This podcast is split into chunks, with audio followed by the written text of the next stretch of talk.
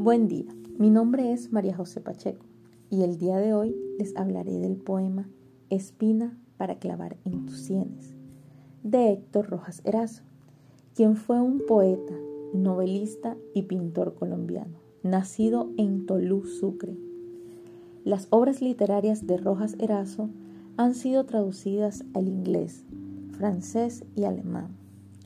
Se conoce que sus poesías y novelas son ampliamente reconocidas en el ámbito latinoamericano, cuyo reconocimiento lo llevó a ganar el Premio Nacional de Poesía José Asunción Silva en 1999. A continuación, el poema Espina para clavar en tus sienes. Y me voy a morir, tú bien lo sabes a morirme de barro bien usado, a morirme de risa repentina, de risa de estar vivo como un hombre. ¿Para qué me trajeron cabestreado por rosas y rosales y escaleras? ¿Para qué me pusieron estos ojos y estas manos sin aire y estas venas? ¿Para qué me pusieron tanta lumbre, tanto donde escoger y tanto frío?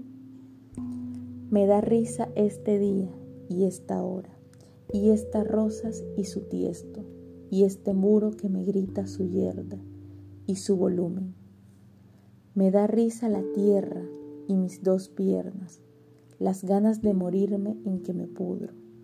El aire que respiro me da pena, pena de coliflor, risa de nada. Quizá como a mí a muchos de ustedes este poema les hizo recordar un desamor, igual que al poeta, quien en este utilizó una actitud carmínica, ya que expresa sus sentimientos más profundos e íntimos. Por esta razón se utiliza la primera persona. En su temple de ánimo se puede inferir la gran tristeza por la ruptura de una relación.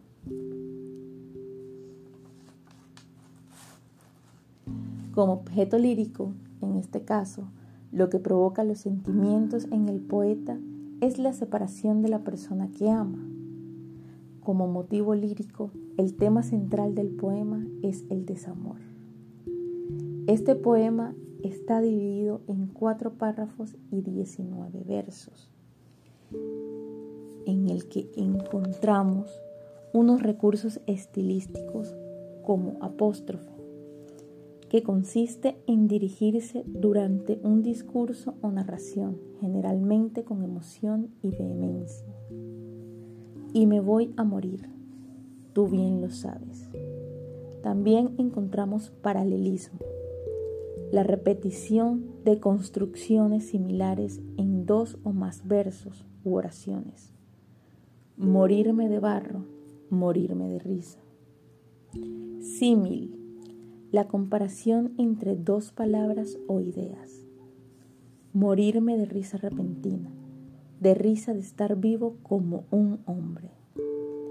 También la anáfora, que consiste en la repetición de una o varias palabras al principio de varios versos, y estas manos y estas venas.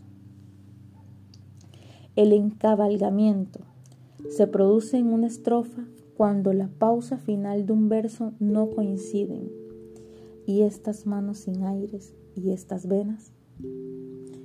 También encontramos polisíndeto, la unión innecesaria de varias oraciones o palabras con nexo. Me dan risa este día y esta hora, y estas rosas en su tiesto, y este muro que me grita su yerda y su volumen. Por último, encontramos anadiplosis, que consiste en la repetición de la misma palabra al final de un verso y al comienzo del siguiente. El aire que respiro me da pena, pena de coliflor, risa de nada. Espero que les haya gustado este poema. Hasta la próxima. Muchas gracias.